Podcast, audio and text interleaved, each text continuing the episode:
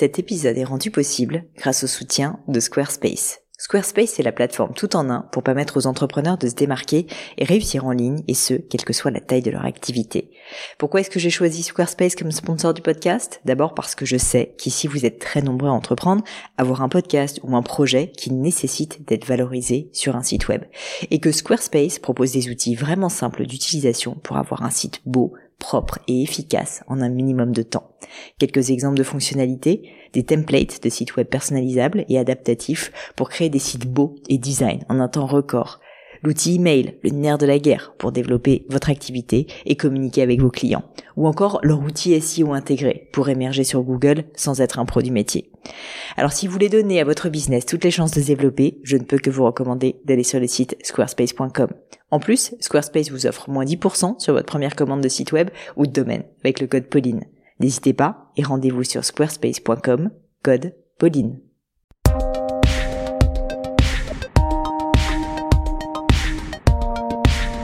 Mes chers amis, bonjour, ici Pauline Legnaud et vous êtes sur le gratin.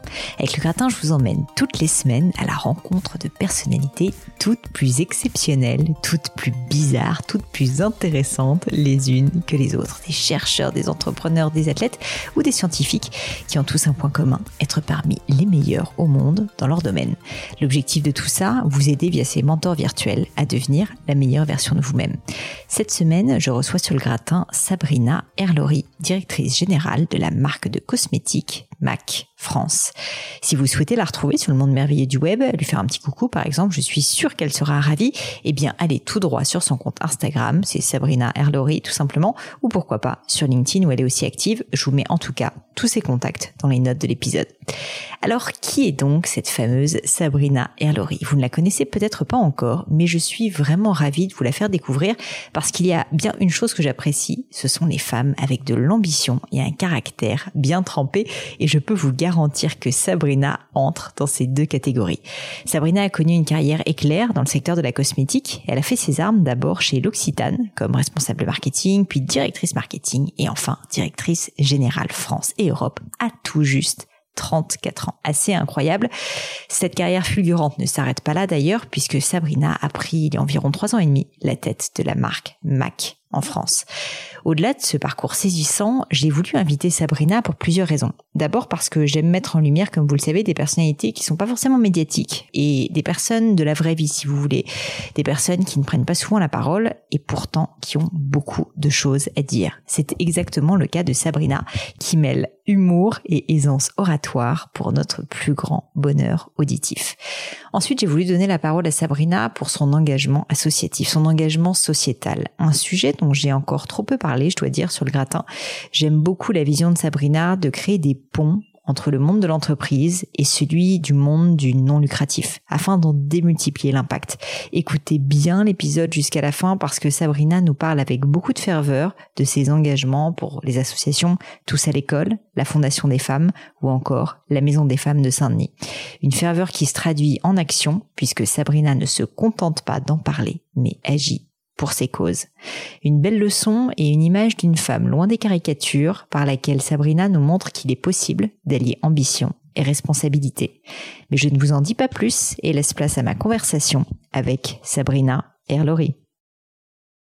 Bonjour Sabrina, bienvenue sur le gratin. Bonjour Pauline. Je suis ravie de t'accueillir. Très moi aussi, ravie. Écoute, euh, ça fait déjà très longtemps qu'on parle, mais j'ai hâte de creuser en profondeur plein de sujets et j'ai réfléchi en préparant cette interview. Je me suis dit que le meilleur moyen de commencer, c'était de parler de ton enfance, figure-toi, parce que j'ai lu pas mal de choses dessus et j'ai eu l'impression que notamment tes parents avaient eu un impact euh, énorme sur toi, enfin, ce qui est le cas pour tout le monde, tu vas me dire. Oui, j'allais te voilà. me permettre cette mais petite notamment, en fait, un point qui m'a intéressé parce que j'ai lu ça et je ne sais pas si c'est vrai, avait eu un impact énorme sur ta confiance en toi. Est-ce que tu peux nous expliquer comment ça s'est passé? Alors, c'est peut-être vraiment beaucoup de post-rationalisation, hein, mais euh, j'ai la chance d'avoir des parents, euh, enfin moi que je trouve évidemment super intelligents et super aimants. Et j'ai une maman qui a passé beaucoup de temps avec euh, moi et mon frère et qui, je crois, a réussi à hum, vraiment muscler la confiance qu'on a développée en nous Euh, elle nous a toujours dit que tout était possible. Euh, elle nous a toujours regardé avec euh, des yeux exigeants. Hein. Attention, c'est l'idée, c'était pas de nous passer à peu près tout et n'importe quoi, au contraire, hein. mais en nous disant qu'elle nous soutiendrait dans à peu près toute initiative exigeante. Et je crois que à plusieurs reprises, maman m'a vraiment montré que si je voulais quelque chose et si je me donnais les moyens d'y arriver, c'était possible. Voilà, j'ai un exemple en tête, tu vois, qui est quand euh, j'ai décidé de faire une classe préparatoire, euh, on ne savait pas exactement euh, comment quelque part on, on financerait l'école en question et c'était pas grave en fait. On, ça c'était en deuxième temps en fait. On trouverait après. C'est qu'on allait trouver une solution. Voilà, on trouverait une mmh. solution parce que ce qui comptait c'était surtout de, de de pas limiter mon potentiel et, et, et les envies que je pouvais avoir et je trouve que c'est assez remarquable en fait. Pas de limite. Non, pas de limite. Enfin, J'adore si, cette quand même, des limites euh, éducationnelles, de respect, de valeurs, etc. Mais euh, non, pas de limite dans l'ambition, pas, de limite dans l'ambition. Et, et, je trouve que quand en plus on est une fille, c'est extraordinaire d'avoir une maman qui, qui vous dit pas de limite dans l'ambition. J'adore cette idée. Est-ce que tu te rappelles ce que tu voulais faire quand tu étais petite? Tu avais une vocation, justement, une carrière dont tu avais? Parce que, eu égard à la conversation qu'on vient d'avoir, à toi et moi en off, moi je voulais être prof. Ah, c'est drôle, ouais. mais prof de quoi? Je voulais être prof. Alors, j'ai eu différentes périodes hein, en fonction des profs dont je tombais amoureuse. Euh, Évidemment. très souvent des femmes pour le coup, mais que je trouvais incroyables. Euh, j'ai voulu être prof euh, beaucoup longtemps d'histoire géo ou de français. Euh, et puis euh, la vie a fait que je me suis retrouvée dans un espèce de système euh, finalement. tu sais, c'est assez marrant, mais en fait, on, on, quand on est gamin, en fait, on épouse quand même les systèmes dans lesquels on évolue. Et il s'est retrouvé que moi, à partir de la seconde, je me suis retrouvée dans un lycée où tout le monde voulait faire et était préparé pour faire une classe préparatoire. Moi, je venais absolument pas de ce monde-là. C'était un monde que je découvrais. J'ai découvert le mot classe préparatoire à l'âge de 15 ans, donc c'est quand même assez drôle. Mais pour le coup, je me suis retrouvée dans un monde où tout le monde préparait une classe préparatoire. Donc je me suis dit, bah, je ferai une classe préparatoire et puis sans, sans en fait, ce qui est assez drôle, sans, sans point de chute, sans savoir exactement ce que je voulais faire professionnellement derrière, tout à fait. Mais euh, voilà, à ce moment-là, ça m'allait bien parce que c'était, euh, c'était, c'était apprendre, c'était. Euh, et puis, moi, j'étais très curieuse. Je pense que pendant longtemps, j'ai différé en fait le choix entre mes matières, et en cela, la classe préparatoire, c'est assez génial. Donc voilà. Après, la, vie a fait que j'ai changé mon fusil d'épaule. Et puis après, il y a eu aussi toute la dimension de l'autonomie financière qui était très importante parce que moi j'ai toujours voulu me débrouiller toute seule euh, et assez rapidement gagner bien ma vie pour pouvoir euh, voilà voyager et faire toutes les choses que peut-être j'avais pas fait avant pas faites pardon avant euh, donc je me suis dirigée vers d'autres voies qui étaient aussi plus rémunératrices mais je ne dis pas qu'un jour je ne retournerai pas à l'enseignement. Et la petite chose drôle, hein, et je crois que ça aussi c'est finalement quelque chose de, fort moi dans ma façon d'être et aujourd'hui même de travailler en tant que je sais pas comment on appelle ça manager, euh, c'est la transmission. J'ai commencé ma vie professionnelle, enfin avant même ma vie professionnelle quand j'étais étudiante pour financer mes études, je donnais des cours de philo parce que j'avais eu une excellente note, euh, j'étais parmi les majors à HEC en philo et donc, euh, j'ai passé trois, voire quatre ans à donner véritablement des dizaines d'heures de cours de philo par semaine, à faire intégrer plein d'élèves dans, dans, des écoles. Et donc, je me suis dit que j'avais un truc avec la transmission qui fonctionnait bien et j'espère l'avoir conservé derrière dans le monde professionnel. Donc bah, un jour, je me dis que j'y retournerai. J'allais te dire, tu sais, euh, tu, tu disais de manière peut-être un peu dévalorisante, je suis manager, on peut appeler ça comme ça, mais au final, est-ce que philosophiquement, on peut pas se dire qu'être manager et faire grandir des équipes, coacher ces équipes, c'est pas d'une certaine manière un enseignement pour le monde professionnel, tu vois? Ah si, mais moi, enfin, tu sais, je pense que sinon, euh, enfin, sinon les choses n'ont pas de sens en fait. Soyons clairs. Euh, moi, je considère pas qu'il y a, euh, tu vois, un management transactionnel, fonctionnel. et c'est d'ailleurs, c'est d'ailleurs un gros gros sujet depuis longtemps chez moi. J'ai beaucoup de problèmes avec la, la posture managériale. Tu sais, on te dit il y a une posture managériale, ce qui veut dire que bon, en gros, il y a toi dans la vraie vie et toi au travail. Euh, moi, je pars du principe qu'il faut être hyper aligné dans la vie de tout court. Et donc, quand effectivement on est euh, passionné, euh, investi, de, donner le mieux qu'on peut aux autres et de hisser les autres vers le haut, du, encore une fois, hein, du, mieux qu'on peut avec ce qu'on a à offrir soi-même, hein, qui parfois arrive aussi à sa limite. Hein, donc, c'est pas voilà. Il faut se renouveler aussi dans la vie et se stretcher soi-même je crois que oui, c'est ça la, la, la vraie euh, la vraie notion euh, du, du, Alors c'est peut-être plus le leadership que le management en vérité, si on veut être euh, très clair, inspirer et, pousser les gens vers l'excellence. Et puis aussi les, tu sais, parfois même les convaincre de ce qui est bien malgré eux. moi, j'ai eu beaucoup ça aussi sur mon parcours. J'ai rencontré beaucoup de gens qui ne qui, sans qu'on leur tende la main, ne se seraient peut-être pas sentis capables de se lancer. Ça, je crois que c'est aussi l'autre élément qui est hyper important, que moi j'ai reçu et que j'essaie aussi systématiquement, voilà, de, de transmettre. J'adore cette idée et justement, je voulais parler de leadership et de management avec toi parce que je sais que c'est des sujets qui te tiennent à cœur. Et du coup, euh, une question que je voulais te poser par rapport à ce que tu disais à l'instant, c'est finalement cette idée de, de, de, leadership ou de management, peu importe à la rigueur quels sont les mots qui, qui sont les plus, euh, les plus propices, mais quelle est la tienne? Est-ce que tu as des principes, une vision, peut-être cet alignement dont tu parlais entre vie personnelle, entre les principes qu'on peut avoir dans la vie personnelle, je veux dire, et, et la vie professionnelle? Mais je sais pas si tu y as réfléchi, c'est peut-être un peu conceptuel, mais je trouve ça intéressant de se dire, en fait, tu es un leader, tu as un rôle de leader, tu veux emmener des équipes avec toi, tu veux euh, leur faire faire des choses extraordinaires. Comment est-ce que tu vas y arriver? Quels sont tes principes à toi, Sabrina? Il y en a plusieurs, mais le premier, euh, tu sais, moi je suis quelqu'un, et je, l'ai souvent dit euh, à chaque fois que qu'on me pose ce type de questions, je réponds un peu toujours la même chose. Je suis désolée, du coup, Pauline, ça va pas être très nouveau, mais mais parfois, tu sais, c'est bien. mais c'est bien de répéter, voilà, exactement, la, la, force du repeat, comme on dit. Moi, je crois qu'il faut dans la vie toujours, à peu près pour, comme pour tout, il faut un, très fort alignement entre justement l'intellectuel et l'émotionnel.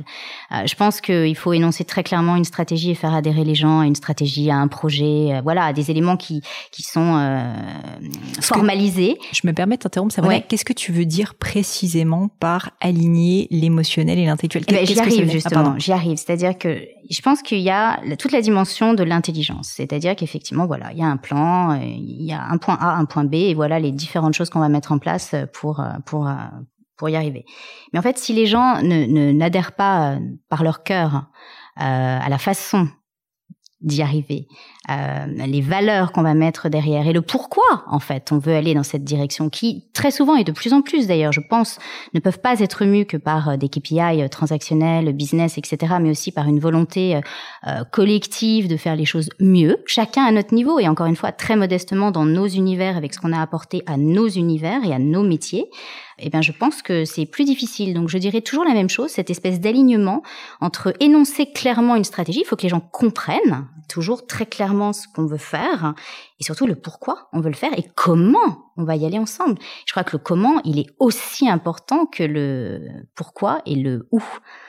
Et ça, euh, c'est pas forcément des choses qu'on nous apprend en fait euh, dans nos études. C'est des, c'est parfois même ce qui, est, plus difficile parce qu'en fait, il faut aller le chercher euh, en soi. Ça t'oblige toi en tant qu'individu, et c'est pour ça que je parle d'alignement, à aller chercher dans ce qu'il y a de profondément euh, humain en toi, dans tes doutes, euh, dans tes interrogations, dans tes, dans tes, tes, limitations aussi, parce que t'as pas toujours la réponse. Mais en fait, je, je pense qu'aussi se présenter de façon justement assez authentique et vulnérable aussi aux gens, parce que c'est vrai que tu sais pas nécessairement comment vont se mettre en place tous les jalons.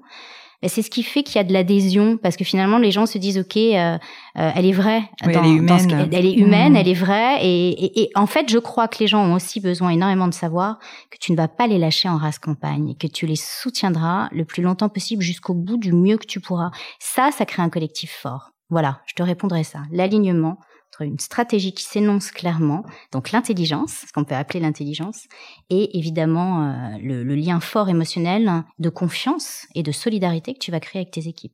J'adore cette idée de dire, euh, tu sais, il y a un terme en anglais, I have your back. Mm, exactement. C'est ça, quoi. Tout à fait. Tout à fait. En fait, mais même les potentiels, en fait. Euh, les gens, euh, tu, tu, tu, les développes parce que ils se disent, euh, je vais sortir de ma zone. Alors après, il y a les, les, les dingos entrepreneurs dont vous faites partie, qui ont hyper confiance en eux, quoi qu'il arrive, contre ah bah vents et marées. Non, mais je te taquine. Mais et voilà, il y a des gens qui, au contraire, plus il y a d'adversité, moins on croit en eux et plus ils rebondissent. Et c'est génial. Et heureusement que ça existe. Bon, parfois ça peut créer des profils un petit peu sans limite, mais ça c'est un autre sujet. Mais il y a beaucoup de gens qui ont besoin de, de qu'on leur tende la main et qu'on les soutienne dans des environnements qui évidemment restent instables, mais quand même sont baqués. Et en fait, moi, je pense qu'un manager, un leader, euh, on va, on va l'appeler, euh, je sais pas comment, mais voilà, un de ces deux termes-là, un encadrant euh, stimulant, c'est beaucoup, beaucoup ça. C'est aussi créer les conditions de la réussite en créant un environnement propice à la prise de risque, tout simplement. Complètement d'accord avec toi. C'est drôle parce que j'ai euh, j'ai maintenant exactement ces convictions, mais je peux te garantir que moi, quand j'ai commencé à être leader ou manager, j'étais euh, à milieu de d'avoir compris tout ça. Heureusement, euh, j'espère avoir un petit peu progressé.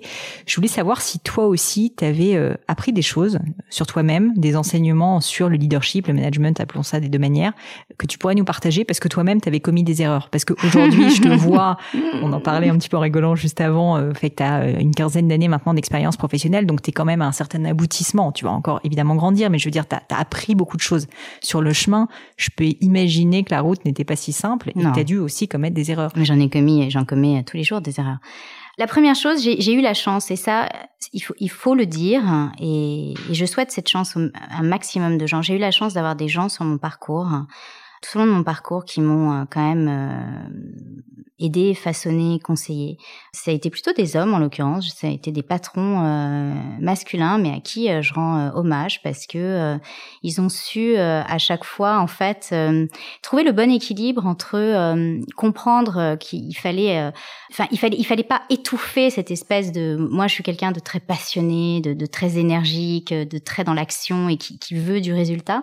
Il fallait pas étouffer ça et en même temps il fallait évidemment canaliser cette espèce d'énergie, cette espèce d'appétit. Euh, voilà. Donc, euh, donc en fait, si tu veux, je, pense que j'ai eu des patrons qui étaient pas du tout scolaires, hein, qui étaient, euh, qui croyaient en mon potentiel, qui m'ont tendu la main et qui ont réussi à créer un bon équilibre, un juste équilibre, pas simple, entre la fougue, la passion, l'envie.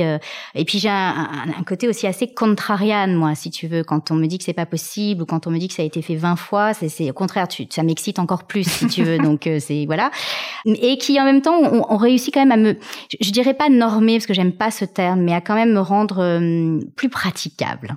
Donc je, je, rends hommage aux rencontres euh, et aux gens qui ont pris le temps de, de, du feedback.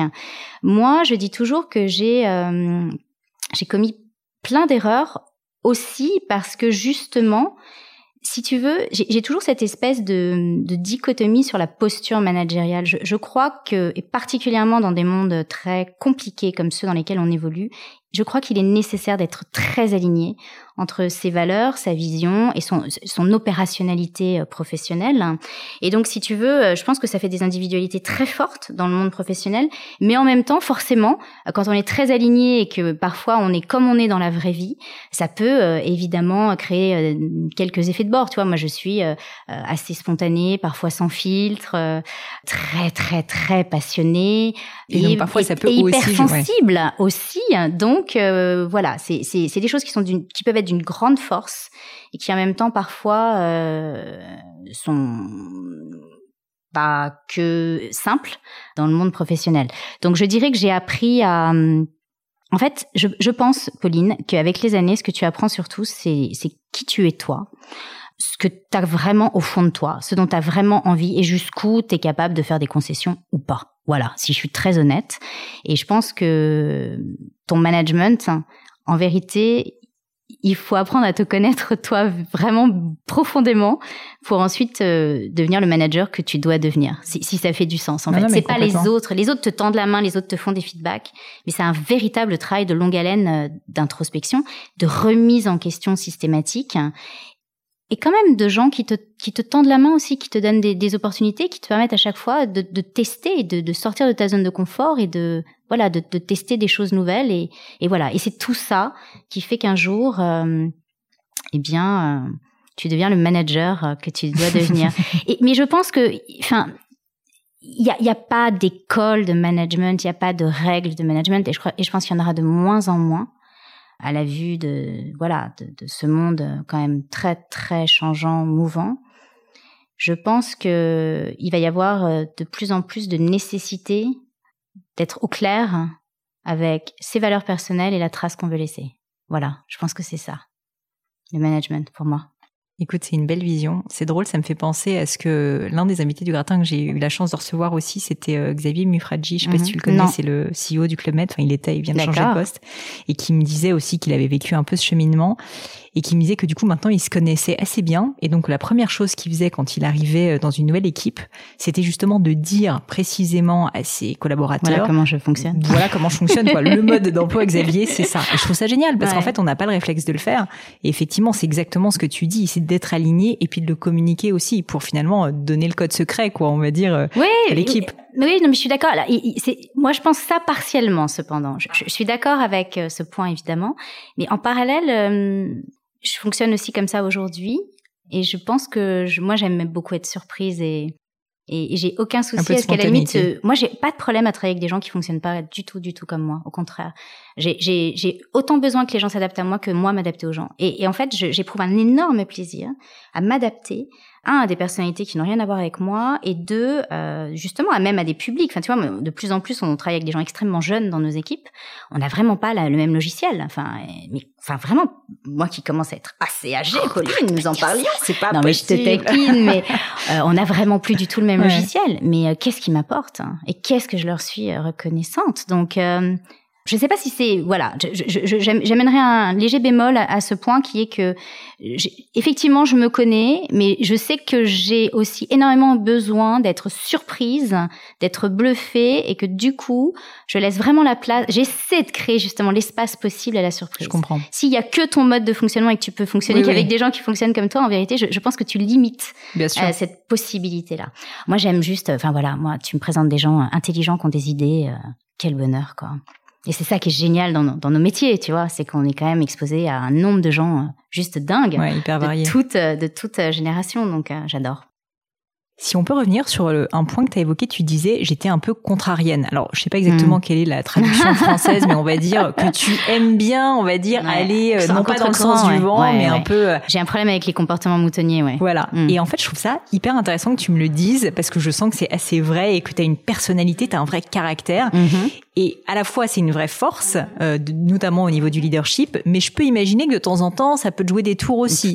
Notamment parce que on a une dans notre équipe chez Gimio quelqu'un qui est assez contrarian. Souvent, c'est des gens très intelligents d'ailleurs, et qui du coup, un peu par principe, si tu veux, aime bien avoir la posture euh, en opposition avec, euh, on va dire, le comportement moutonnier ou avec ce que les autres pensent.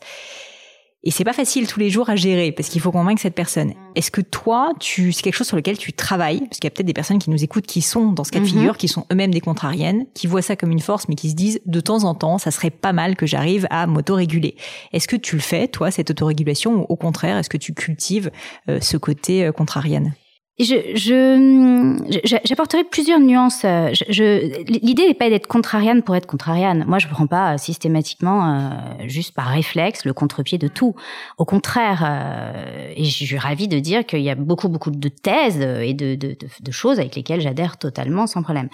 Je dis juste que quand il y a quelque chose que je trouve pas complètement clair, logique, ou en tout cas que je ne comprends pas, si tu veux, j'ai jamais eu le. C'est très marrant. Moi, je rencontre un nombre de gens pas possibles qui me disent, euh, écoute, j'ai pas très très bien compris, ou je suis pas complètement complètement d'accord, mais bon, tout le monde a l'air tellement ok et ça a l'air tellement intelligent que je me dis que c'est moi qui ai un problème et qui n'ai pas compris. Moi, je me suis toujours dit que j'avais une intelligence assez euh, normale et que si je comprenais pas ou s'il y avait un loup, c'est qu'en fait le loup était pas chez moi, il était chez les gens qui l'exposaient, tu vois. Donc euh, déjà, bon, ça, c'est une, posture par rapport au monde, je trouve qu'il faut quand même donner à, à une majorité de gens. Enfin, c'est pas parce que vous comprenez pas quelque chose que vous êtes stupide, c'est que parfois vraiment juste des choses qui font pas de sens ou qui sont ou qui sont pas mal expliquées ou qui parfois ne font pas de sens.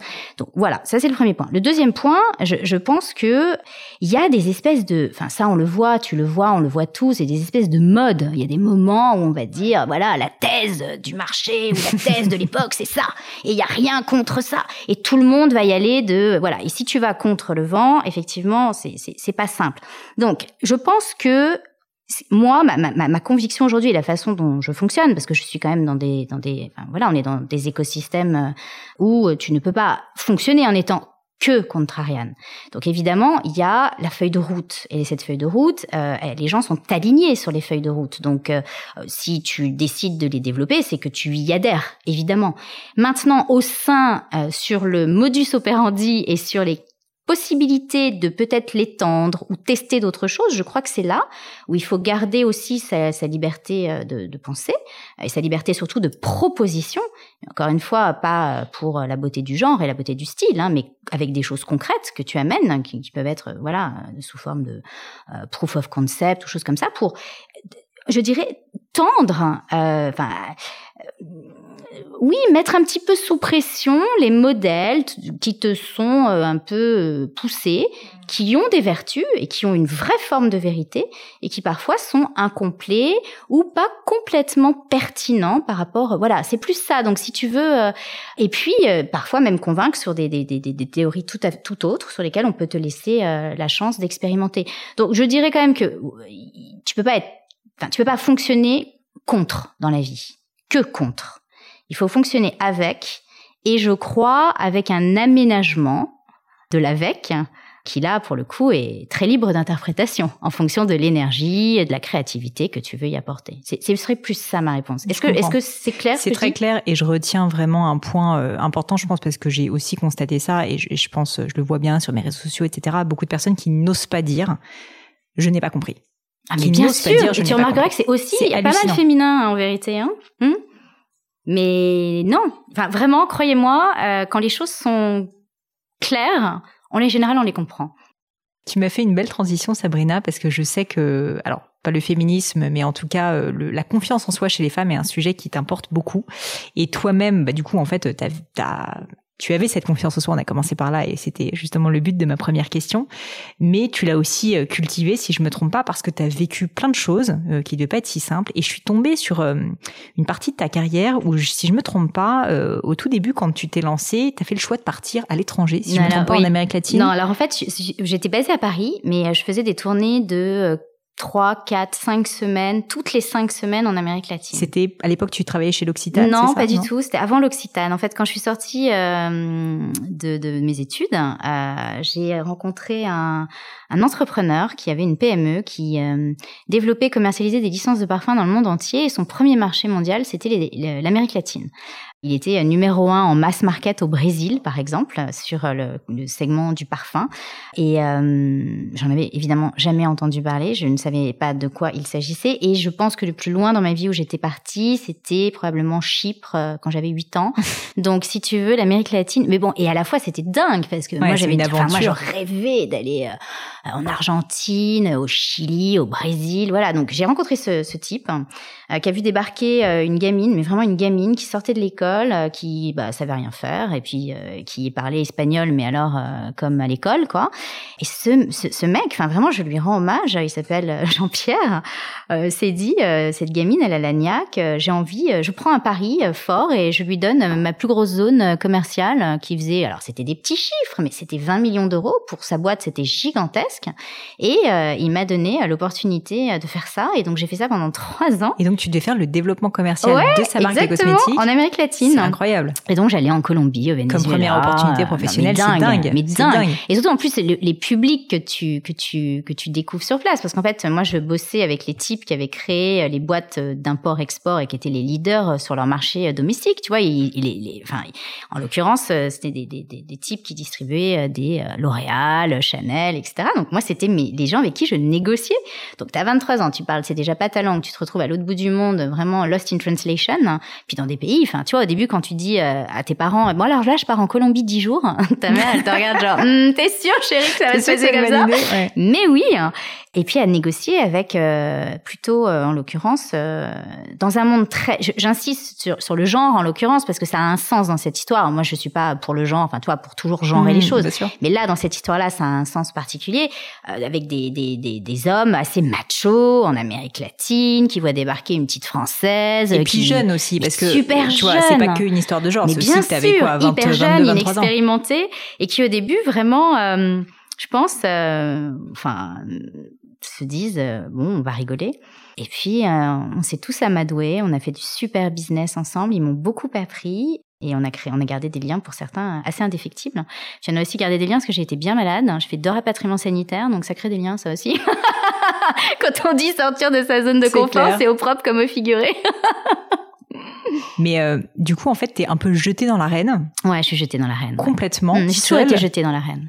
Et alors, quels sont les conseils que tu peux donner à quelqu'un qui se retrouvait dans une situation comme ça? On remet en contexte, c'est ton premier job, t'as 22-23 ans, t'es une femme, ok?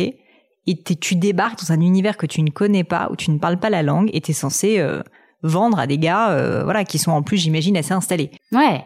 et puis qui au début vraiment, euh, enfin, n'y croit pas quoi. Enfin, il rigole. C'est ça. Faut, faut un peu. Et ben, je pense que, y a, en fait, il faut arriver à, à manier deux concepts très très très très très éloignés qui sont la gravité et la légèreté. La gravité et la légèreté. Non, mais il faut être extrêmement au point sur ces dossiers, très très robuste, Donc très solide au niveau professionnel, et en même temps avoir un humour tout terrain.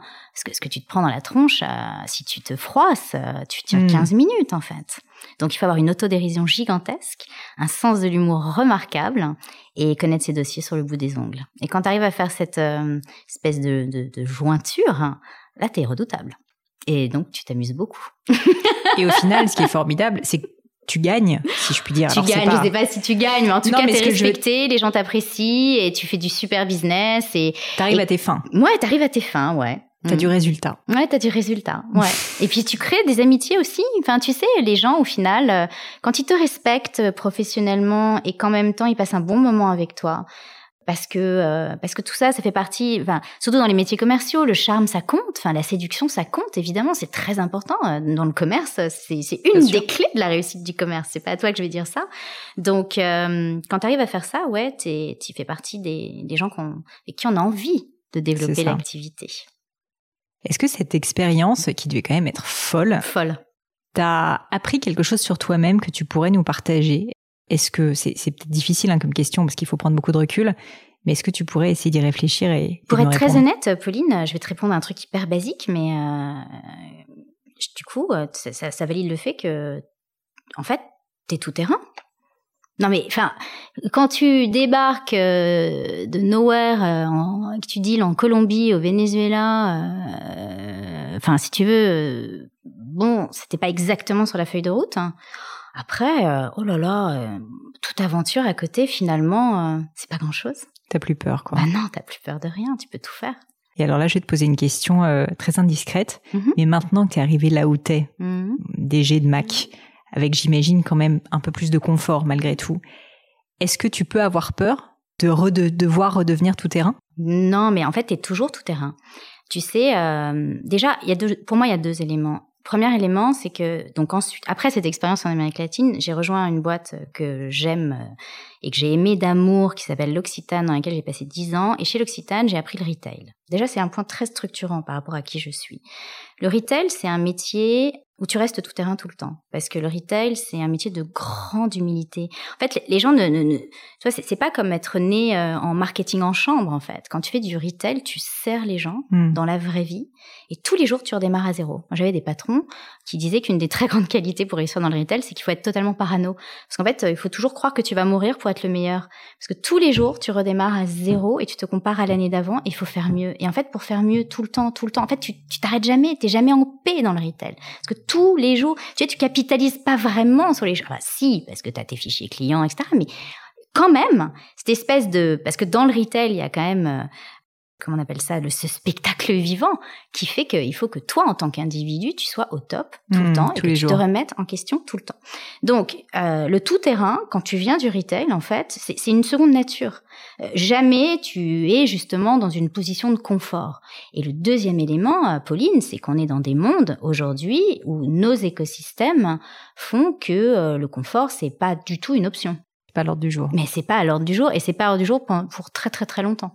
Donc euh, non, je je parlerai pas de, de euh, la peur de retourner au tout terrain. Je pense que euh, moi j'ai ça en moi. J'ai j'ai cette espèce de, de, déjà je pense un de, nature, deux mon parcours personnel fait que et trois avec cette dimension et de retail et de, de, grands mouvements systémiques, je pense que au contraire, moi j'ai l'impression d'être vraiment un, un équilibriste systématique qui essaie de réorganiser tout le temps, tout le temps, tout le temps, avec les, les, les nouveaux éléments qu'il a entre ses mains, un monde cohérent.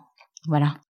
Pour parler de retail, justement, je sais que c'est aussi très important, évidemment, pour Mac où tu travailles aujourd'hui, sans rentrer forcément dans, dans les, on va dire, problèmes actuels, dans, dans, dans, la situation actuelle qui, bien évidemment, est compliquée pour tout le monde.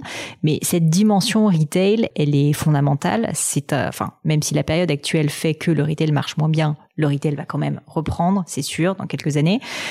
Et donc, je voulais avoir, euh, si je peux, la substantifique moelle de, de, de ce que tu, tu considères d'important dans le retail, pour le dire très simplement. C'est-à-dire que tu m'as dit là en, en, deux phrases des choses déjà passionnantes pour me dire qu'il faut se réinventer tout le temps, pour me dire que tous les jours en fait on démarre à zéro, etc.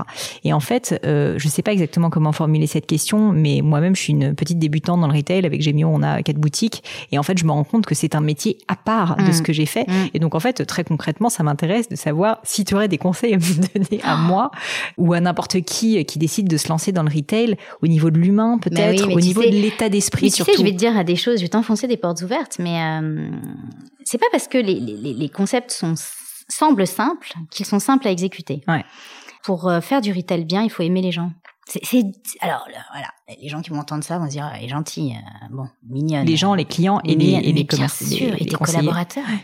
En fait, euh, si euh, déjà de nature, euh, c'est pas quelque chose dans lequel tu prends ton pied, la relation humaine, c'est compliqué de faire du retail, hein, parce qu'en fait, le retail c'est que des gens, c'est que de l'humain, c'est que de l'humain, que de l'humain, que de l'humain. Deuxièmement, si t'aimes pas servir et être à dispo tout le temps, pareil, il faut faire autre chose en vérité. Et puis je crois que pour aimer, moi j'avais un boss, hein, c'est toujours euh, ce, boss anglo-saxon que j'adore, euh, je le cite souvent, mais c'est quand même beaucoup beaucoup euh, musclé, formé, appris. Il disait pour aimer le retail, il faut être soi-même un, un shopper. Un consommateur. Mais je crois que c'est vrai, il a raison. Hmm. Bah, tu vois, si euh, en vérité ton truc c'est euh, le transactionnel pur et simple parce que euh, tu t'achètes 5 jeans par an et deux paires de baskets, bah, fais autre chose parce que par définition, la magie du commerce, t'en es très très loin. il faut aimer les concepts, les marques, les univers. il faut être soi-même un consommateur. Alors, je suis pas là en train de faire l'apologie de la consommation débridée. Mais si tu, si tu n'es pas intrinsèquement passionné par euh, les expériences, les produits, euh, les univers, euh, pareil, c'est c'est c'est pas un métier, je pense, simple. Mmh, je comprends. C'est hyper intéressant. Tu parles d'humain, d'humain et beaucoup de services. On en parle beaucoup, mais je trouve que finalement, ça reste souvent des mots et que le vrai service, euh, au sens où tu vas euh, répondre à un besoin, où tu vas apporter un résultat, c'est pas si facile que ça. Comme tu disais, finalement, tout est dans l'exécution. Est-ce que, euh, est-ce que cette notion de service, enfin, comment peut-être, est-ce que toi, à un moment dans ta carrière, ça peut être chez l'Occitane, ça peut être là chez Mac, est-ce que tu as, vraiment essayé d'accentuer pour faire en sorte que le service ne reste pas juste un mot, mais que ça devienne vraiment un résultat. Moi, j'ai appris le service, enfin, enfin, en fait, j'ai compris vraiment ce qu'était le service et comment tu pouvais changer la vie des gens. Là, c'est le moment grave où tout le monde se dit Je suis tout Que va-t-il se passer Et là, la chute est, encore plus brutale dans le maquillage. Bam! C'est fait! Elle ose, elle ose! Non mais quand tu, quand tu, quand tu prends mais Mac... Vrai non mais quand tu prends Mac Cosmétique, en fait, au début, euh, tu te dis, bon voilà, c'est une marque de make-up. Euh, et puis les gens se disent, bon, c'est du make-up, c'est sympa. Et en fait, moi j'ai des équipes qui, tous les jours, par euh, le regard qu'ils portent sur les gens, l'écoute qu'ils apportent aux gens, véritablement, je te promets, euh, changent euh, des femmes, leur point de vue, leur confiance en elles, leur capacité à, à avoir de l'audace. Et j'ai même, tu vois, pour pour illustrer ça, j'ai une anecdote qui moi m'a bouleversée et on me l'a racontée et ensuite je l'ai vécue parce qu'il se trouve que j'ai fait euh, à plusieurs reprises, euh, j'ai offert ce service à, à, des femmes qui euh, étaient par exemple sous chimio euh, malades, qui n'étaient pas du tout des dingues de make-up, qui n'étaient pas des femmes particulièrement sophistiquées en vérité, et qui, euh, parce qu'elles étaient, euh, voilà, fatiguées, pas mieux de leur forme, sous chimio, qu'elles avaient perdu leurs cils, leurs sourcils, leurs cheveux, se retrouvent chez MAC en leçon make-up et sortent de là en disant je ne me suis jamais trouvée aussi jolie. Et là tu te dis tu sais quoi? Eh ben en fait merde, je comprends pourquoi je fais ce job en fait. Hmm. Donc il faut tous nos métiers. Et, en fait, je, raconte cette anecdote parce que voilà, on peut se dire bon, du maquillage, c'est sympa, ça sauve pas le monde. Ah, ça sauve pas le monde, mais ça participe à quand même une des définitions probablement du retail et qui, je crois, fera que effectivement, comme toi, je pense que le retail est, insubmersible en vérité. Alors probablement pas de la même façon, de, de la forme dont on l'a connu par le passé, mais les humains font du bien aux humains. Et en fait, je crois qu'une des clés du service, c'est comprendre comment, évidemment, tu résous des problèmes. Et résoudre des problèmes transactionnels, t'as pas complètement besoin d'humains. Même si de plus en plus, tu veux quand même parler à des humains et de moins en moins à des machines. Mais bon. Mais par contre, vraiment régler des, des vrais problèmes d'humain à humain, dans tous nos métiers, c'est possible. Rendre les gens un peu plus éveillés, un peu plus instruits. Moi, je crois beaucoup typiquement aux marques qui rendent intelligents aussi. On pourra, on pourra en parler, mais je, crois que pareil, des marques éducatives qui passent aussi euh, par l'humain. Et je considère que moi, j'ai la chance d'évoluer aujourd'hui dans un monde où en fait on fait du bien vraiment profondément euh, aux femmes et aux hommes qu'on conseille parce qu'on les muscle. On muscle euh, leur acceptation d'eux, leur affirmation d'eux, leur confiance en eux par le, truquement du maquillage. Mais en fait, ça c'est bien plus profond que ça. Ça leur permet de faire une forme de chemin introspectif grâce à nous. Et parce que j'ai des équipes qui euh, sont principalement choisies, alors évidemment pour leur talent, de, leur technicité, mais leur profonde humanité. Nous, dans nos, dans nos critères de, de, recrutement, l'empathie, c'est extrêmement important. Si tu n'aimes pas les autres et que tu n'as pas envie euh, d'aider les autres, tu ne peux pas être un bon maquilleur. Et ça, euh, comment est-ce que vous faites pour l'identifier? C'est tellement difficile. Alors, je ne dis pas qu'on se plante, enfin, qu'on ah se plante bien pas. Sûr. Hein, euh, mais j'imagine que. Mais, mais tu mets les gens en situation et puis tu sais, euh, en fait, je, moi j'aime très souvent quand on rencontre et quand on recrute des gens, je crois qu'une des un des éléments hyper importants, c'est pas de leur parler, de leur demander leur parcours. Nous, on n'est pas très inquiets sur le parcours. À partir du moment où les gens ont un petit quelque chose pour le make-up, bon, en général, ils sont quand même bons et passionnés, sinon ils viennent pas chez nous. Mais ensuite, nous, on les forme. C'est pas un problème. C'est même dans la vie en général pour, pour les jobs, en fait, les gens, tu les formes. Hmm. Ce qui est hyper important, c'est plus de. Moi, j'aime bien poser plutôt des questions assez personnelles, enfin personnelles, sans rentrer dans des choses trop euh, intrusives, mais euh, la façon dont les gens voient le monde, ce qu'ils ont envie, ce qu'ils ont envie de laisser comme trace, euh, quels sont leurs moteurs, euh, quelles sont les choses qui, véritablement comptent euh, pour eux, jusqu'où ils seraient capables d'aller dans certaines situations, etc. Je trouve que ça, c'est beaucoup plus indicatif de est-ce qu'on a envie de faire un bout de chemin ensemble et, est-ce qu'on est câblé de la même façon par rapport à la mission qui est la nôtre, versus est-ce que tu as fait telle école, est-ce que tu as eu telle note au bac, est-ce que mais qu'est-ce qu'on s'en fout? Enfin, vraiment, je, le pense profondément. Je suis complètement d'accord avec toi. On parle beaucoup de, retail, de services, de vente, hein, d'une certaine manière. Et tout ça me fait penser au mot terrain que tu as employé euh, un petit peu plus tôt. Et je sens que tu es effectivement une femme qui a, a, la capacité à la fois à monter très haut et à aller dans des concepts. Ça revient peut-être à ton futur de prof de philo. Voilà, exactement. Merci Pauline. Euh, mais, aussi, euh, j'espère que tu me donneras des cours plus tard. Mais aussi, tu arrives, et j'appelle ça souvent faire l'hélicoptère, ah, à, retourner euh, à la surface. Et ça, dans le retail, on sait que c'est essentiel, mais même dans, dans la vie, enfin, je pense que c'est très important de réussir à faire ça. Est-ce que toi, tu t'imposes une règle pour justement, maintenant, je te pose cette question parce que tu es DG, et donc en fait, tu peux perdre de vue le terrain Sûr. Qu'est-ce que tu fais pour ne pas perdre de vue ce terrain? Déjà, je pense que c'est des. Il y a aussi des tempéraments. Hein. Quand toi-même, euh, tu as eu la chance d'évoluer dans des mondes très différents et pour le coup. Euh, euh, de devenir de mondes très concrets pour le coup et pas très conceptuels, hein, déjà, tu es plus musclé. Hein parce que tu as un goût pour ça. Il y a des choses qui te semblent assez naturelles. Et puis deuxièmement, le terrain, euh, c'est, enfin juste, il euh, faut le pratiquer quoi. Hein. Il n'y a pas de, il a pas d'autre, d'autres choses. Alors là, c'est un petit peu mouvementé avec euh, les fermetures, ouvertures, les problématiques de limitation, de déplacement, etc. Mais moi, je, je me promène beaucoup, ouais.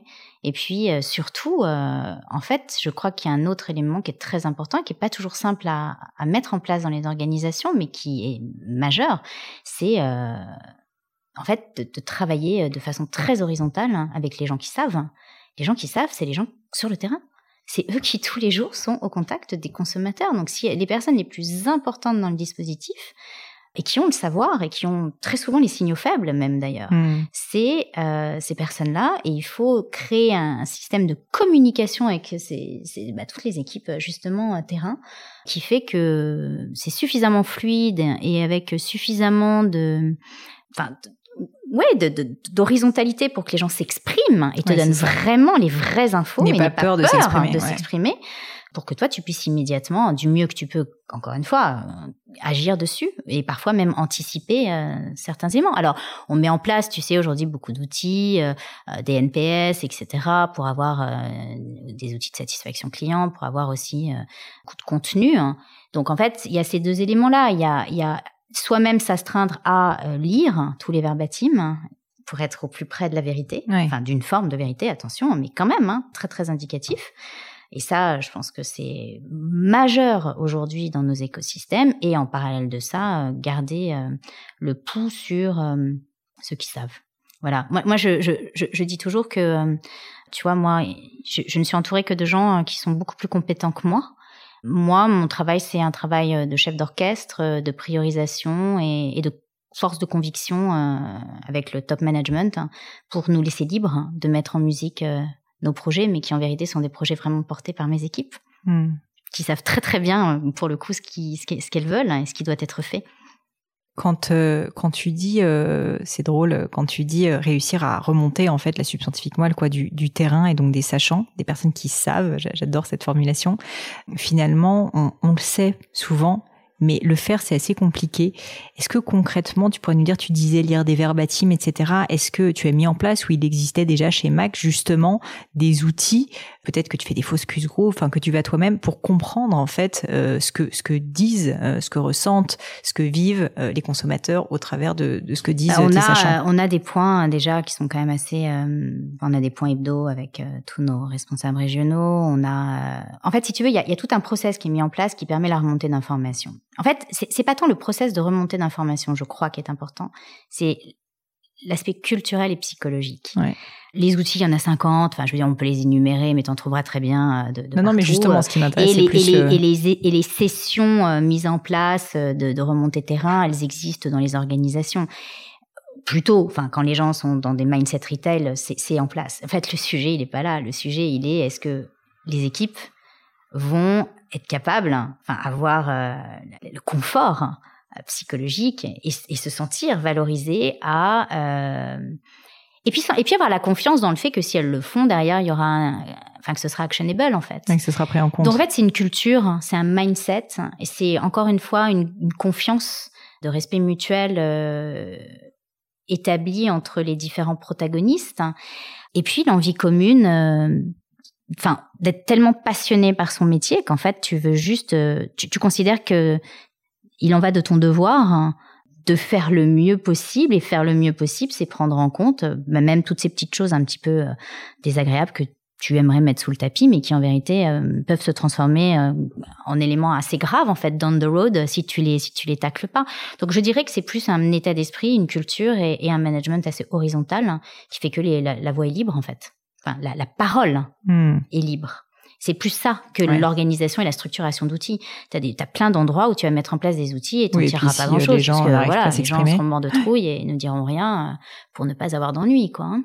Parce que parfois, dire, euh, faire remonter certaines choses, c'est aussi admettre qu'on n'y arrive pas, qu'on n'est pas assez bon, qu'on n'a pas su faire, ou qu'on a fait une énorme connerie. Bon, bah, si ça, c'est systématiquement sanctionné, il se passe rien, en fait. On n'apprend pas ensemble et on progresse pas ensemble. Tout ce que tu me dis depuis le début, c'est euh, pour moi ça fait ça fait ressortir tout ce que tu dis au niveau de l'alignement, c'est-à-dire le fait que vraiment euh, il faut être complètement en phase avec ce qu'on dit et ce qu'on fait. Et ce qui est drôle, c'est que je constate, je sais pas si c'est un choix et c'est ça ma question, c'est qu'en fait tu es complètement aligné puisque toi depuis le début finalement tu travailles dans la cosmétique et tu on sent dans la manière que tu en parles que cette mission de service d'aider des femmes, je pense, à prendre confiance en elles, c'est en fait le but de la cosmétique. C'est hyper drôle que tu dis ça parce qu'en fait, je, je, suis en train de, de, vivre une séance de psychanalyse hein, car je ne me suis jamais posé cette question. c'est un peu la psychanalyse. C'est hyper intéressant, mais merci. En plus, c'est gratuit. Merci Pauline, vraiment, c'est formidable. euh, moi, je pense que, en fait, c'est marrant parce que moi, quand on me demande de me définir professionnellement, je crois que je, je dis d'abord que je suis une fille de retail, d'omnicanal, plus que de cosmétique. En fait, j'ai l'impression que la cosmétique, c'est un peu par hasard. Or, tu as quand même raison, il y a, y a, un vrai leitmotiv, donc il doit y avoir quelque chose. Là où tu as un point, c'est que moi, je n'envisage pas de vivre et de... En fait, je, je ne fais pas de distinction entre euh, mes valeurs personnelles et ce que je veux être professionnellement. Je m'explique. Je crois, et ça c'est très très profond. Moi, si tu veux, je suis très reconnaissante. Déjà, et c'est très important. Si on pose pas ça, on peut pas comprendre quelque part la façon dont je fonctionne. Moi, je, je considère, et parce que j'ai commencé en Amérique latine à l'âge de 23 ans, et que j'ai vu ce que c'était que d'être euh, pour beaucoup euh, des filles euh, pauvres, sans éducation, euh, sans avenir, sans potentiel, dans des pays machistes. Je considère qu'être née femme et avoir eu accès à l'éducation dans un pays comme la France, les probabilités sont déjà tellement faibles qu'en fait ça oblige. Et moi, je dois tout à l'école, je dois tout à mon parcours scolaire. j'étais boursière en prépa, j'étais boursière à HEC. Ça, pareil, ça oblige en fait. Y a, voilà, moi j'ai des, des, des, choses qui, qui m'inspirent beaucoup dans ma vie, qui pour le coup sont des concepts, euh, des, phrases de philosophes ou des, phrases de littéraires euh, qui disent un peu toute la même chose, qui disent qu'à partir du moment où tu as la chance d'arriver à des responsabilités, tu es obligé euh, d'avoir aussi toi la responsabilité d'en faire quelque chose. Et ce faire quelque chose, il n'est pas que transactionnel, il n'est pas que de création de valeur économique, il est aussi de changer comme tu le peux la vie des gens, les écosystèmes immédiats, donc concrètement, c'est quoi? C'est promouvoir des gens euh, parfois à qui on n'avait pas nécessairement tendu la main avant parce qu'ils étaient atypiques, mais toi, tu, tu, décèles chez eux quelque chose qu'on a pu faire pour moi. Je pense pas être totalement quelqu'un de très très typique, normé. Il y a des gens qui ont cru en moi, qui m'ont donné des opportunités. J'essaie systématiquement euh, de faire la même chose. Et puis moi, je, crois qu'on a tous individuellement un rôle sociétal fort à jouer. Chacun euh, choisit euh, son camp, enfin, je veux dire, son champ d'implication. Mais je crois très fort que c'est par la, la, aussi la combinaison de toutes nos actions individuelles et du fait qu'on sera aussi capable de, de mettre nos entreprises, de mettre nos, nos projets professionnel dans les pas d'un mieux-être social, que tout ça fera du sens. Voilà. Donc euh, c'est en fait par la prise de conscience euh, de la chance qu'on a, et ça je le répète systématiquement euh, aux gens, on a une chance formidable, il faut qu'on en fasse quelque chose, et ça oblige, ça oblige la chance. Et la responsabilité, ça oblige encore plus. Donc les gens qui ne font que leur job, je comprends pas en fait quand ça t'arrive d'être euh, face à des personnes peut-être dans, ta boîte, que tu n'as pas forcément recruté d'ailleurs, qui euh, n'ont pas forcément euh, ces mêmes valeurs pour l'instant, en tout cas, qui n'ont pas cette prise de conscience, est-ce que tu essayes de les changer? Est-ce que tu essayes de leur apprendre? Est-ce que tu essayes en tout cas de, de, leur partager ce que toi tu, tu perçois à cet égard? Parce que c'est quelque chose que je ressens aussi de temps en temps et je trouve que c'est pas évident en fait déjà de faire changer les gens. En plus, je me dis bon bah, je suis, est-ce que est-ce qu'il faut que je fasse changer les gens? Est-ce que c'est moi qui ai raison? Pas forcément. Mmh. Et donc euh, et donc je trouve ça intéressant parce que à la fois tu as l'air d'être complètement habité par ça et on sent que c'est quelque chose qui te tient énormément à cœur. Donc je peux imaginer que tu as envie de le transmettre. On en revient toujours à cette idée de transmission, mais en même temps parfois on se dit est-ce que c'est mon rôle? Euh, moi, je me pose pas la question de est-ce que c'est mon rôle en fait? Cette question-là, je l'ai déjà digérée. C'est mon rôle. Et ce qui est assez intéressant, ma petite expérience. Alors moi, j'ai la chance d'avoir toujours évolué quand même dans des dans des univers où les gens sont très engagés. Enfin, c'est tu vois toujours des, des marques à mission, euh, des entreprises plutôt euh, voilà, sociétalement très engagé. Donc d'ailleurs, je pense qu'il n'y a pas de hasard complètement. Enfin, c'est euh, lié aussi au fait que moi, ça me parle et ça me parle depuis très longtemps. Je, dirais plutôt dans la vie en général. Tu vois, quand tu rencontres des gens qui n'ont pas encore fait forcément ce chemin, que moi j'appelle une forme d'éveil en vérité. Mais tu sais, moi je l'ai pas fait toute seule non plus. Hein. Euh, j'ai eu la chance de rencontrer des gens qui m'ont mmh, éveillée. La, la, première personne que j'ai rencontrée qui m'a éveillée, c'est Tina Kiefer, euh, qui avait créé son école Toutes à l'école. Elle est venue me voir parce qu'elle avait besoin de faire un partenariat euh, pour lever de l'argent. J'étais chez l'Occitane. Au début, on s'est dit euh, Cambodge, Provence, ça va pas être simple cette histoire. Puis on s'est débrouillé parce qu'en fait, on s'est dit mais on veut soutenir cette femme. Elle est dingue en fait. Ce qu'elle fait, c'est fou. Et comment ça se fait que le monde entier est pas au courant? Et comment ça se fait? Et comment ça se fait? Et était tellement visionnaire. Donc en fait, si tu veux, voilà, elle m'a, elle m'a complètement bluffé. J'ai une admiration sans faille pour cette nana qui est une véritable héroïne. Et donc à partir de ce moment-là moi mon job derrière c'est de faire en sorte tout make it happen quoi. Donc si tu veux euh, j'ai été éveillée. Et je considère qu'une petite partie aussi de ma petite mission c'est d'éveiller les gens. Ce dont je me rends compte parce que du coup pour le coup pour mes différentes associations je rencontre beaucoup euh, de dirigeants plus des dirigeants hein, que des dirigeantes et euh, beaucoup de, de, de, de, personnes qui ont beaucoup de pouvoir entre leurs mains qu'ils soient financiers ou qu'ils soient relationnels la majorité d'entre eux sont plus dans un mode où ils ne se sont jamais vraiment posé la question, ils n'ont jamais été véritablement euh, euh, mis en face de certaines problématiques. Et quand euh, tu présentes bien les sujets et que tu es très déterminé, en fait, le taux de transformation, pour reprendre des terminologies qui vont nous parler, chère Pauline, sont très élevés. Hmm. Donc, il faut être, il faut, en fait, il faut il faut soi-même se décréter missionnaire de ces sujets, mais je plaisante pas.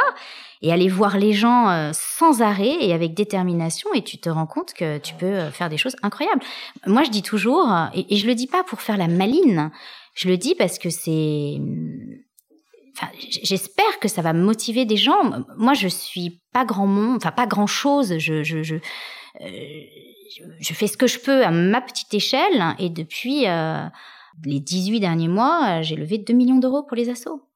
Mais, enfin, vraiment, avec, avec juste du culot, des vraies convictions. Oui, et pas dans une période particulièrement et pas dans une période facile, et en pitchant bien les gens et en leur expliquant à quel point euh, eux aussi euh, pouvaient faire des choses en fait. Parce que beaucoup de gens se disent même, mais est-ce que tu crois vraiment que ça va changer ou est-ce que tu crois vraiment que... Mais oui en fait voilà, aujourd'hui, on a des gens qui nous aident euh, sur euh, de l'accompagnement à la petite enfance à la maison des femmes euh, parce qu'ils ont des crèches ou on est en train de regarder pour créer une foncière pour de, l'abri d'urgence pour la Fondation des femmes.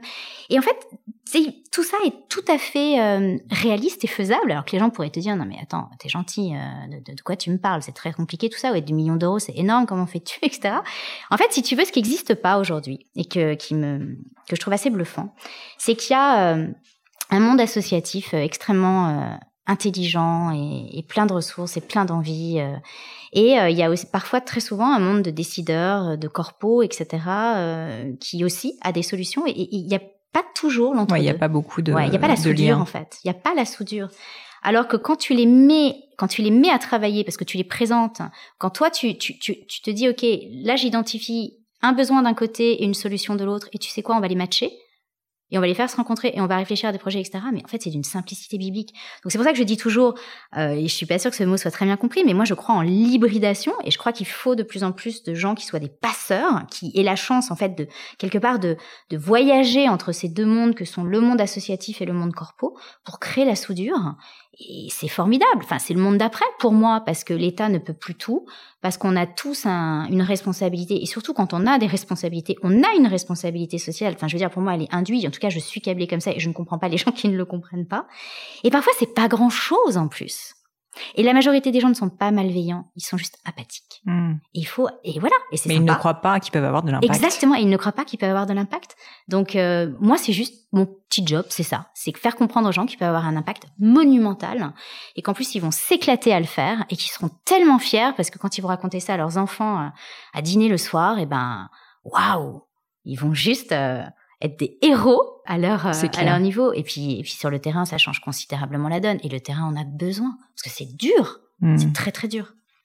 Sabrina, justement, pour parler rapidement de ces associations, est-ce que tu pourrais, euh, petit moment pub, hein, mais euh, non sponsorisé, vous inquiétez pas, messieurs, dames, justement pour la bonne cause, est-ce que tu peux nous en parler rapidement pour que certaines personnes, si elles sont intéressées, puissent justement avoir ah bah, cet avec plaisir, Pauline. Donc, euh, la première, c'est cette association créée par donc Tina Kiefer, qui est une femme incroyable, qui a 42 ans euh, dirige Marie-Claire, euh, est une journaliste, euh, présentatrice télé à succès, qui a une vie très confortable et qui part au Cambodge, qui plaque tout, pour créer une école pour sortir des petites filles du quart-monde, de la misère absolue et pour certaines de la prostitution infantile, en créant une école d'excellence pilote. Et elle est en train de créer une espèce d'élite intellectuelle au Cambodge, qui est une élite féminine. Donc en plus, je trouve que c'est un pied de nez assez marrant. Clair. donc elle s'appelle Tina Kiefer, l'association s'appelle Toutes à l'école. Elle a 1200 petits petite fille dont elle s'occupe intégralement euh, de la maternelle maintenant jusqu'aux études supérieures.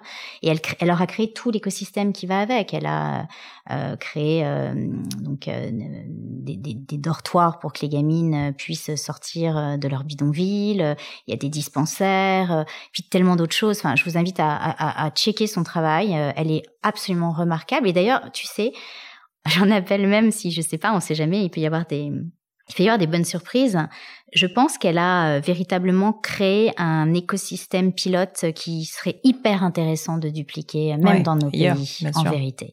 Donc je, voilà, je, j'appelle de mes voeux certains de tes auditeurs à peut-être regarder son travail, on ne sait jamais, euh, à la contacter, euh, parce que je pense qu'il y a des choses à faire, même en France aujourd'hui, dans, dans certains territoires compliqués, éducatifs.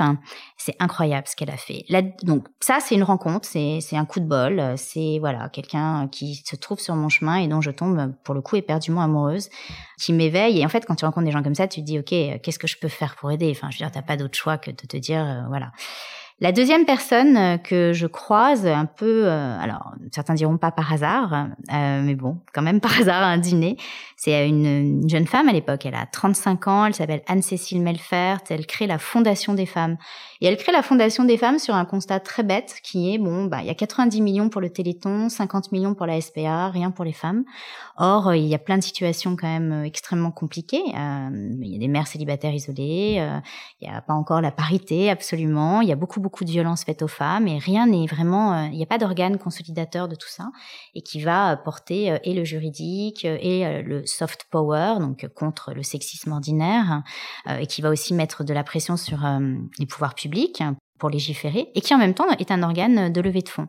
Et donc je rejoins aussi Anne-Cécile, on, travaille ensemble sur différents sujets hein, et euh, aussi principalement la levée de fonds. Donc euh, moi ce que je trouve incroyable c'est que tu vois elle, a 35 ans, elle monte ce truc, aujourd'hui elle elle est l'organe de référence euh, en France, c'est remarquable, c'est remarquable et avec vraiment courage et détermination.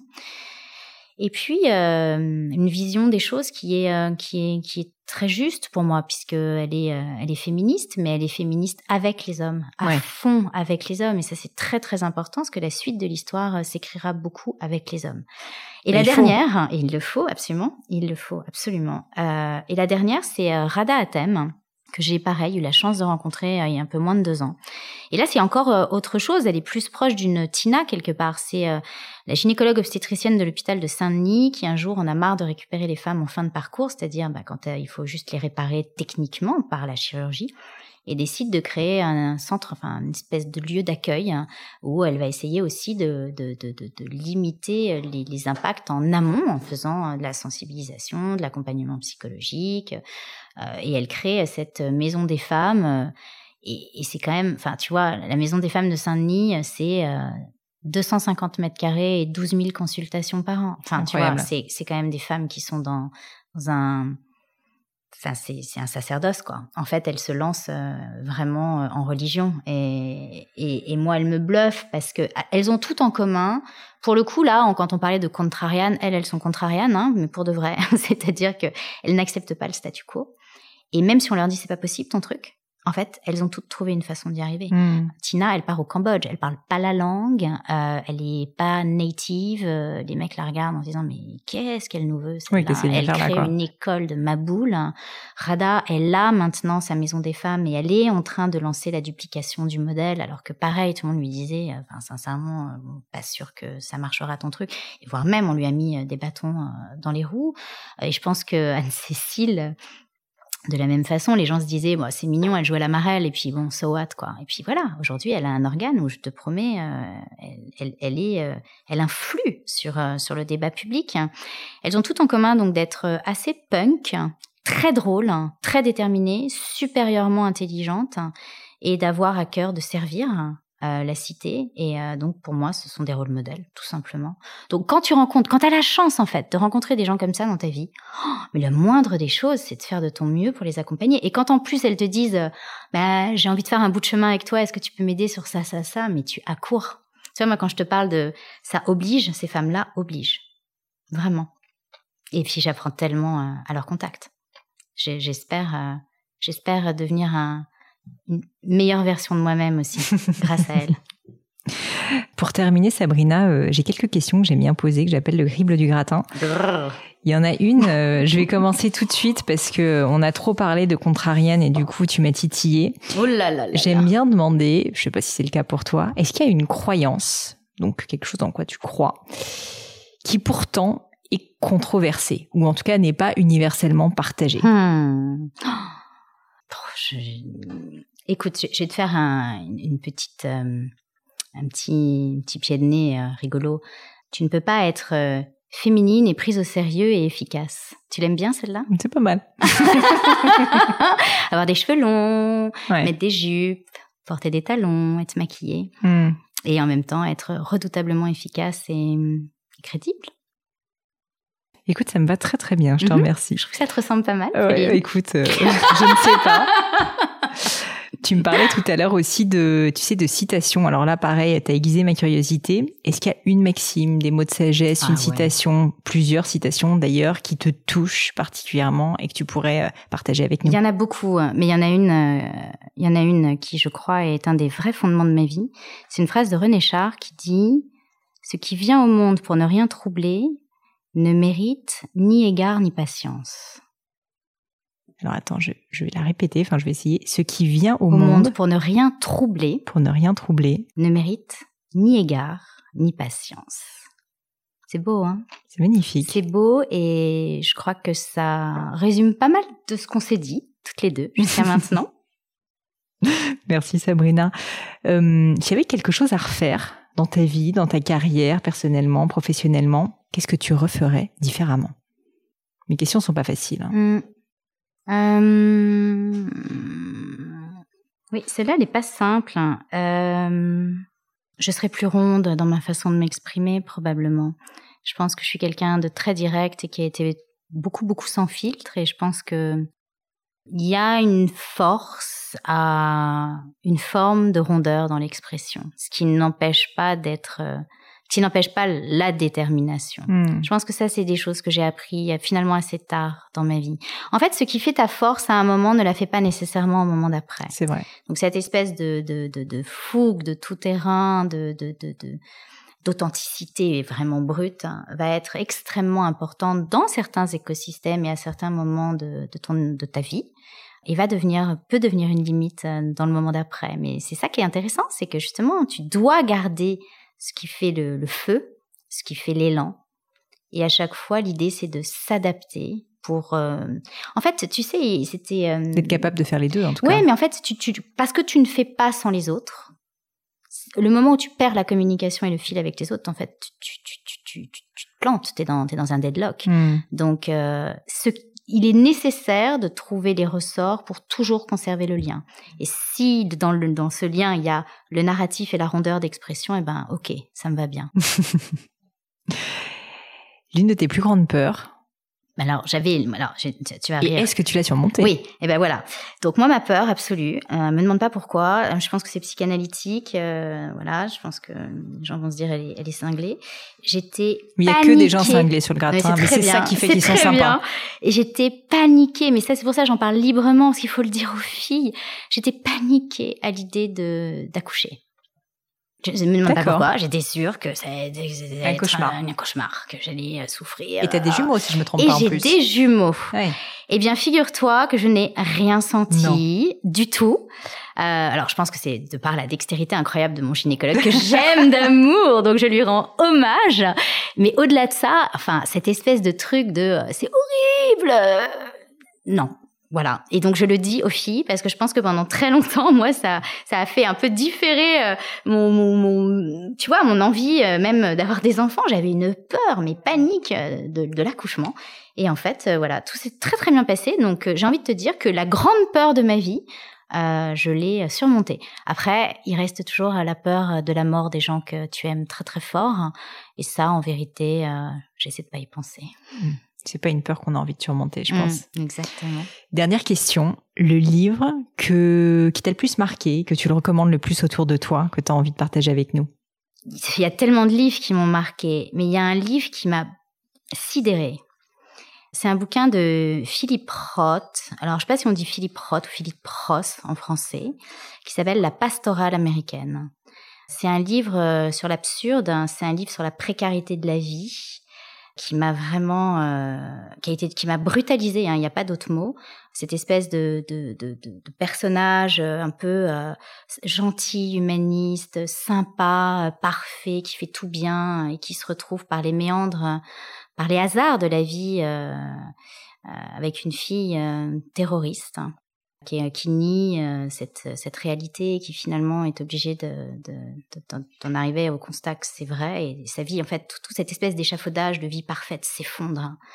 Et je crois qu'il y a, hum, en fait, si tu veux, dans ça, il y a deux choses, il y a deux concepts euh, forts qui, moi, font que je, je, auquel je crois très fort, qui est l'absurde et qui est euh, la précarité des choses.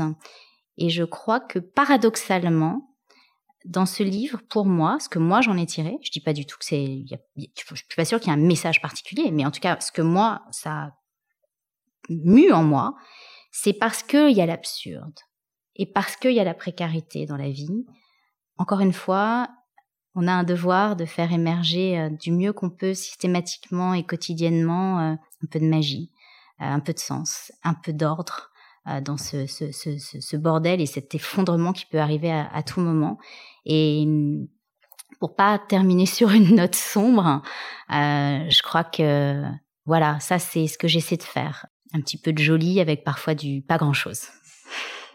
Sabrina, je pense qu'on ne pouvait pas trouver un plus beau mot de la fin. Je te remercie mille fois pour ton temps, pour ta passion qui est vraiment communicative.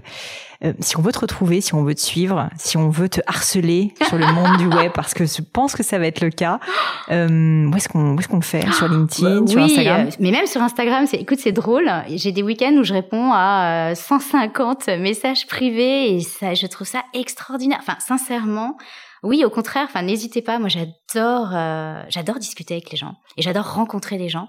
Et en fait, euh, tu vois, c'est marrant. Toi et moi, on en parlait euh, juste avant de commencer cet échange.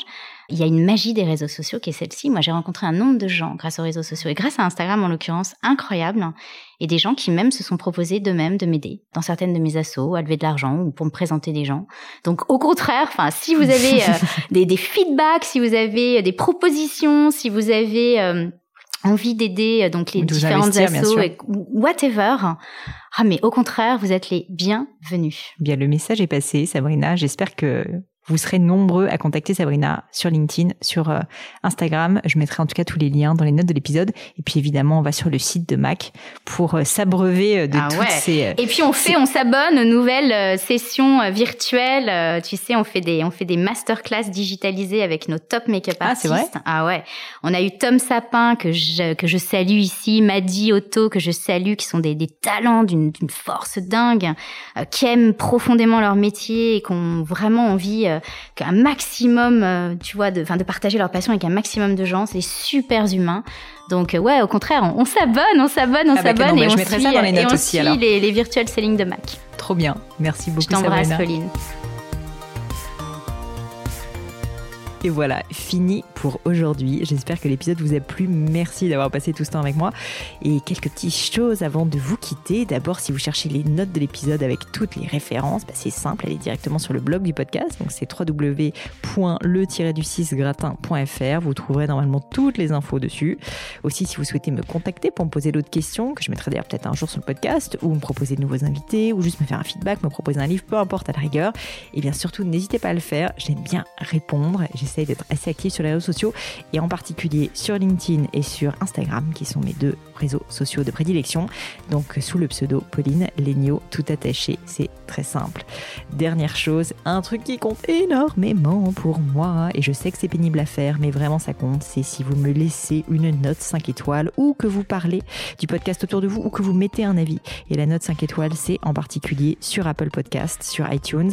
Pourquoi? Parce que c'est là qu'il y a le plus d'écoute et avoir des notes en fait permet de donner plus de visibilité au podcast. Donc vraiment, vraiment, n'hésitez pas. Et si on est si nombreux aujourd'hui à écouter le gratin, euh, à faire partie de cette communauté, bah, c'est grâce à vous et justement à toutes ces personnes. C'est plus de 3000, 4000 personnes qui ont à chaque fois pris le temps de mettre des notes. Donc ça m'aide beaucoup et merci à eux.